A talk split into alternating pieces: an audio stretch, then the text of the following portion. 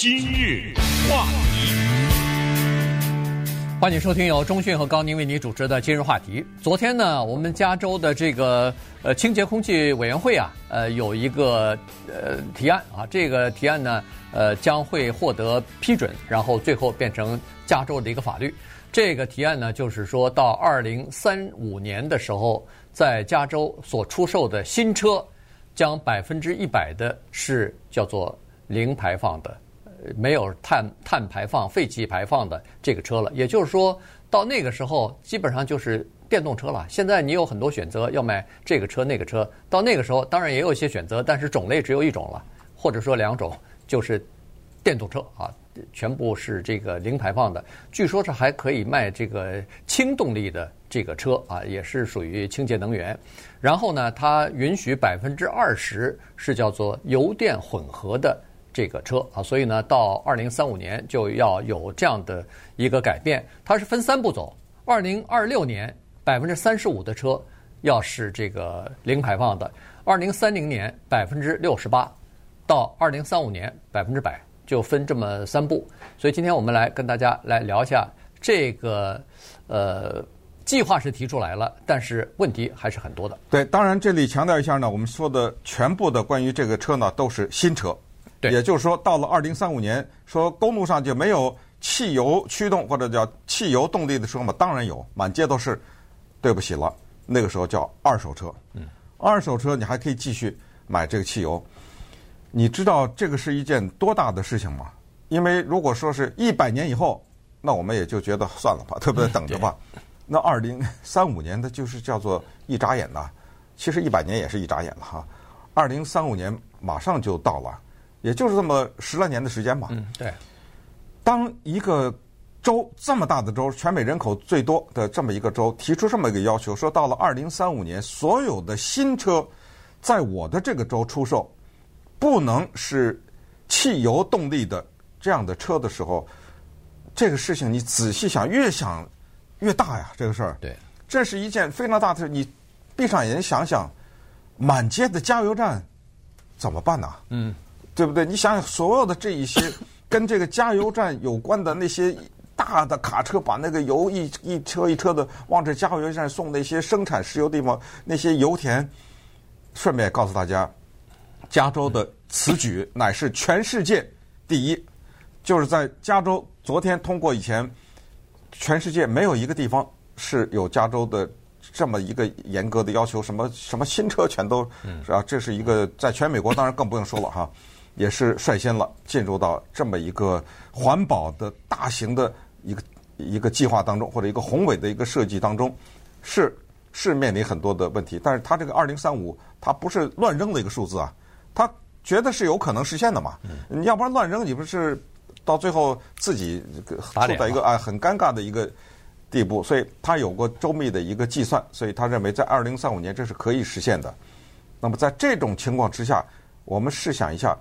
全美国的，甚至是全世界的汽车制造商，因为我们在美国可以买欧洲车啊，可以买韩国车啊，对不对？日本车啊，全世界的汽车制造商将对加州这个市场产生什么样的改变？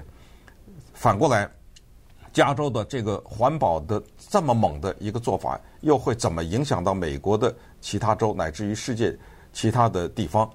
最后，到我们。张三、李四、王五这些具体的个人，我们将对接下来我们买车的选择做怎么样的一些改变，对吧？嗯、对。这个里面呃产生的问题非常多。那么我们就先从汽车制造商说起吧。顺便告诉大家呢，就是美国的汽车制造商他们的协会是百分之百的赞成啊，他们并不是说哎立刻马上游说啊、国会啊、反对啊什么之类的。他们没有，他们百分之百的赞成。但是，当然具体的执行呢，我们来看看是挺有意思的，也挺需要了解的。对，其实对我们消费者来说，好像就记住几个数字，记住几个年份，大概就可以了。但是对汽车经销商来说，或者汽车的制造商来说，他们在今天就已经开始，可能也在开会了，要研究怎么样销到加州的车，怎么样要符合这个百分比才行。你说我不符合怎么办呢？不符合有罚款，不符合怎么办？二零二六年百分之三十五的车必须是零排放的这个零碳排放的这个车。好了，你如果没达到的话，对不起，我们有配额的。你卖了，比如说一百万，呃，比如说一百辆，结果你卖了只有三十辆是电动车或者油电两用的车，那剩下的五辆，对不起，你从其他的经销商那儿买买额度吧。人家可能超过了。哦，哦，明白，就是比如一百辆车，另外一个汽车制造商呢，弄人家人家卖了六十辆啊，对。啊，这样的话他二十五辆超出了，他超了二十五辆，对，那我可以卖给你，卖给把这个配额卖给你。对，如果你买不到这个额度，大家都出现问题的话，他这个罚的很重的，我看是每一辆车罚两万块钱啊，嗯，这两万块钱肯定是超过汽车的这个它的利润的成本了，它就罚得很重的，所以。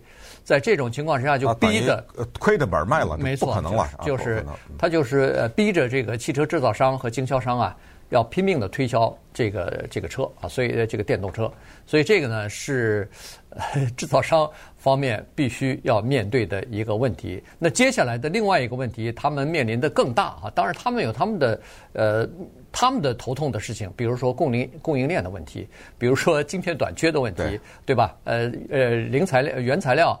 呃，和这个呃零部件这些供应链的这个稳定的问题，然后关键是这个价格的问题。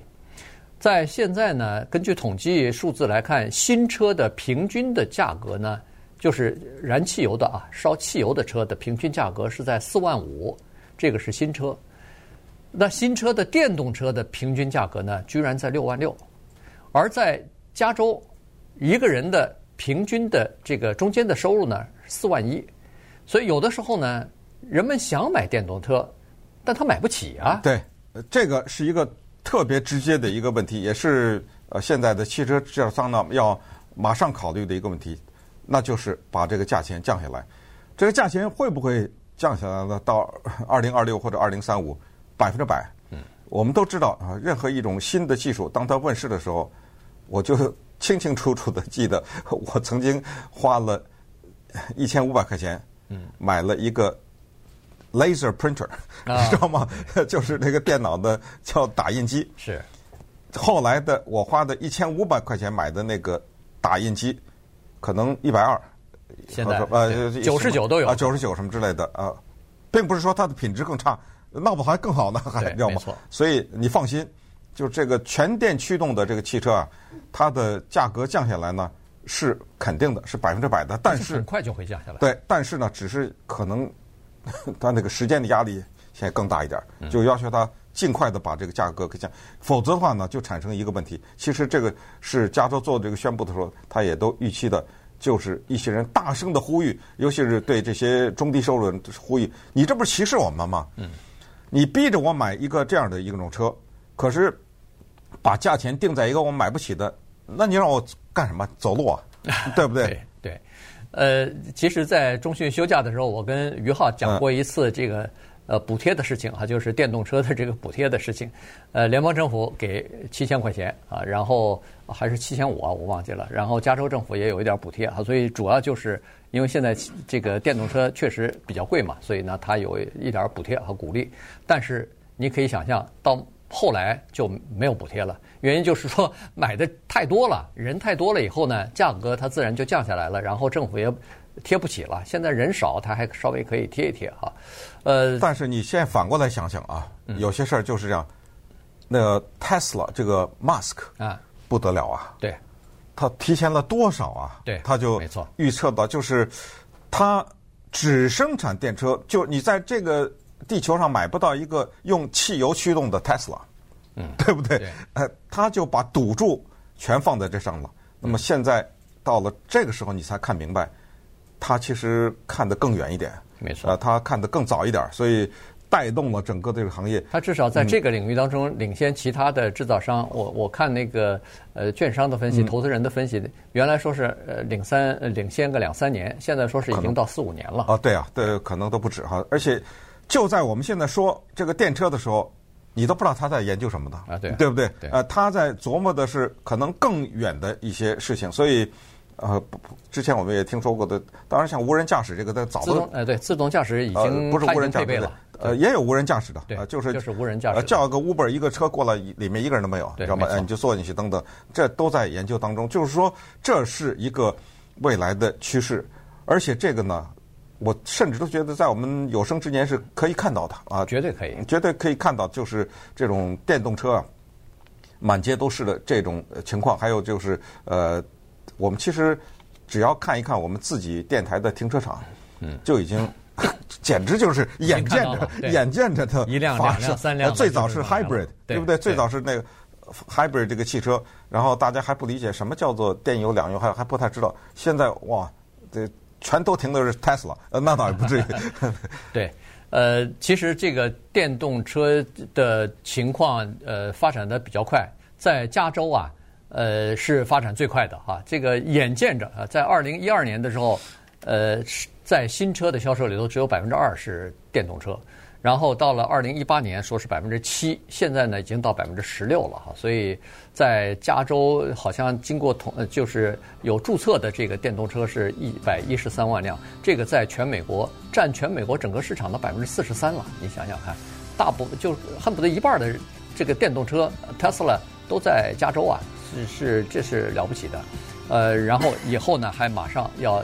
二二零二六年，这再过三四年，不是就到二零二六年了吗？到二零二六年，百分之三十五的车就要都是电动或者是 hybrid，就是这个油电两用的车了。那你可以想象，这个人家到那个时候，如果要是差两个车差不多的话，人家有可能就宁可买这个电动车了。我还清清楚楚就记得，在当年就就是两年两三年以前，在路上开车的时候，会开着开着在公路上，哎，Tesla，哎对，啊，会拿手。现在 到处都是。现在我的车四面八方全都是 Tesla。对。今日话题，欢迎您继续收听由中讯和高宁为您主持的《今日话题》。呃，今天和大家讲的呢是加州啊，马上就要实行的这样的一个政策，就是二零三五年呢，所有的新卖的车。全就是新车啊，就是全部要变成零排放的、零废气排放的这个环保车了啊！所以呢，这个对整个的我们的这个生活习惯也好，对整个的这个汽车产业也好，呃，都有很大的影响。呃，这两天前两天的时候，我看那个底特律的好几个大的汽车制造厂来开始裁员，但是他们裁的全部是烧汽油的汽车的这个部门的人啊，所以呢。呃，看来他们要转产了啊，要也要根据这个趋势啊，要开始呃设计自己未来这五年、十年的这个计划了。呃，这个有什么好处呢？其实，在加州，我们都知道，加州的空气品质是比较糟糕的，呃，所以呢，才有了这个空气清洁法。我们加州有一个空气清洁法，就是为了扭转这个加州废气和整个的这个环境污染的问题的哈。呃，这个在。去年的调查当中呢，说是加州的二氧化碳的排放啊，污染呢，主要是由汽车的尾气所造成的，它占百分之四十，呃，是这个汽车尾气造成的。所以，如果要是到二零四零年的时候，也就是说五年之后，在这个所有的新车都变成了零排放的车以后，那么加州的废气的排放就会减少百分之五十，减少一半儿。这个呢，就意味着我们会有更蓝的天空，我们会有更少的这个 smog，就是烟雾。我们这个因为心脏，就是因为环境污染所造成的心脏病的死亡会减少一千四百人，然后因为环境污染送到急诊室的那个气喘，嗯，或者中国大陆叫哮喘的病人，至少是减少七百例左右。大概是这是一个宏观的一个看法。那如果要是微观的看法，那就更好了哈。这个电动的汽车，从目前的状况来讲，现在开特斯拉的这些车主高兴的了不得，因为汽油涨价对他们没有任何的影响啊。他们在家里边充着电，呃，然后加州的或者美国的电费又不是特别的贵，所以总体来说，尽管他在买车的时候。花的钱比买一般的车、买烧汽油的车要贵一点儿，但是他们在加油这方面可就省了钱了。对，你刚才说到加州的空气清洁法呢，这个有一个小的背景也跟大家介绍一下。因为美国联邦政府啊有一个机构叫 EPA，叫做联邦环保署吧。对，这个 EPA 啊，它有一个联邦政府的空气清洁的指数的规定，但是呢，在联邦政府的空洁清洁的这个规定当中呢，它有一个特许，就是对于某一些州呢，你可以制定比联邦政府更严格的环保的方面的规定。嗯，那么这个时候呢，加州就做了这件事情。但是加州当时做的时候呢，正好是 Trump 是做总统。如果大家可能印象不深的话，再提醒一下，当时川普总统是大战加州啊，就因为这个问题。说你加州的空气清洁为什么会比联邦政府的还要严？所以，呃，当时的 EPA 就是环保署的负责人呢，就把加州的这个资格给取消了。请注意，这种联邦政府和州之间的什么取消不取消，什么这个这背后都有钱的啊，这个背后有很多政府的补贴啊什么的，所以这个钱就没有了。后来拜登当了以后呢，又把这个给恢复了，而且。不光是给恢复了，而且把联邦政府的那个规格 也给呃提高了哈，也变得更严了。因为我我也知道，就是拜登为首的这种民主党，他们是一直打这个环保牌嘛，对，一直讲这个环保环保。所以呢，这就是一个的背景，就是美国有美国的联邦政府的这个对于清呃空气清洁的规定，呃，加州有加州的，而且加州呢是比美国的政府的要严，那也比美国其他的一些州严，所以美国其他的一些州呢。有一些也在效仿，包括华盛顿州啊什么之类的。呃，他们的这种效仿就是，我们也制定这样的规定，而且比联邦政府的还严。我们也弄了一个日期，呃，什么二零三零啊，什么二零多少的什么之类，也弄。呃，也就是到那个时候，我们这也都不卖了这个汽油驱动的车。这种风潮一旦兴起来的话呢，对整个美国的一个文化有翻天覆地的变化。这个就叫汽车文化。那么美国的汽车文化。这个当最代表的那个州就叫加州，这个大家也都知道，因为加州比较大，所以汽车呢是必不可少的一个代步的一个工具。而在加州呢，在美国的大众文化当中的这个汽车的文化是特别的凸显啊。其中以以《星际大战》啊，这个导演卢卡斯的一个经典电影叫做《American Graffiti》美国风情画，得到了这个一览无余的表现，就是汽车这个东西。在美国的年轻人和在美国的人的生活当中，他的地位是多么的重要，多少的故事都跟这个汽车有关系。但是呢，就在你津津乐道的讲故事之后，你可能没有记住另外一个事儿，你正在进行缓慢的自杀，对不对？你那个汽车在哗哗哗的在排放尾气啊，对不对？在把大量的二氧化碳排出来，那加州的汽车的。堵塞的情况，高速公路堵塞的情况，汽车的这种呃车祸的数量等等，大家也都知道嘛，对不对？对，呃，我看今天早晨的这个新闻呢，是说华盛顿州呃马上已经宣布跟进了哈，因为它原来呢就制定了一个二零三零年就要达到那个百分之百新的车新新销售的新车全部是零排放的，但是它那个是没有约束力的，不像加州这个是有约束力的哈，所以呢，他们那个州长是说我们现在跟进。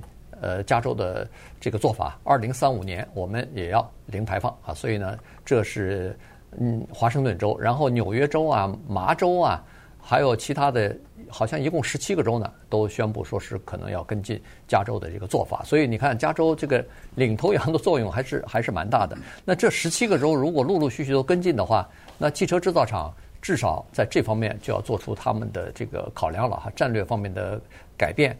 因为这十七个州一进来以后，这占了整个美国的大半个汽车市场啊！因为这都是人多的地方，纽约州啊，什么呃加州啊，这一个是第三大，一个是第一大州，呃那个纽约州第四大州啊，所以呃就是这些是汽车市场非常重要的。那么当然你说很多东西需要跟进，配配套的设施需要跟进，确实啊，你仔细想想看，要做的工作还是非常多的。你比如说，这个你在家里边有个这个充电桩，那没问题，挂在家里头。可是不是在加州的人，不是每个家庭他都是 single family house 啊，多了有时甚至住公寓的人呢，什么之类的，多了，他不可能，呃，他怎么装这个充电的地方啊？装到外头，没准第二天早晨起来那箱子不见了。而且你要知道，很多人根本没有停车位，他就停街上的啊，对不对？所以它的这个充电的问题是一个大的问题啊，就是说充电桩要比现在，我看那个有一个数字说是比现在可能要增加个十五倍左右。如果全部是的话，没准十五倍都不够。我觉得肯定不够。对，嗯，好，这是一个。我现在已经看到很多的华人超市的那个停车场啊。已经有一排一排的这个充电桩了啊，就是给那个电动汽车停车的这个充电桩。那以后，你比如说现在的加油站，那加汽油的人少了，是不是可以呃装几个充电桩呢？那肯定会有的啊。所以呢，这些事情呢，就是配套的东西呢，要一一的跟上，可能才是可以，否则的话就变得很方便，那人们就没有办法完全抛弃这个烧汽油的车。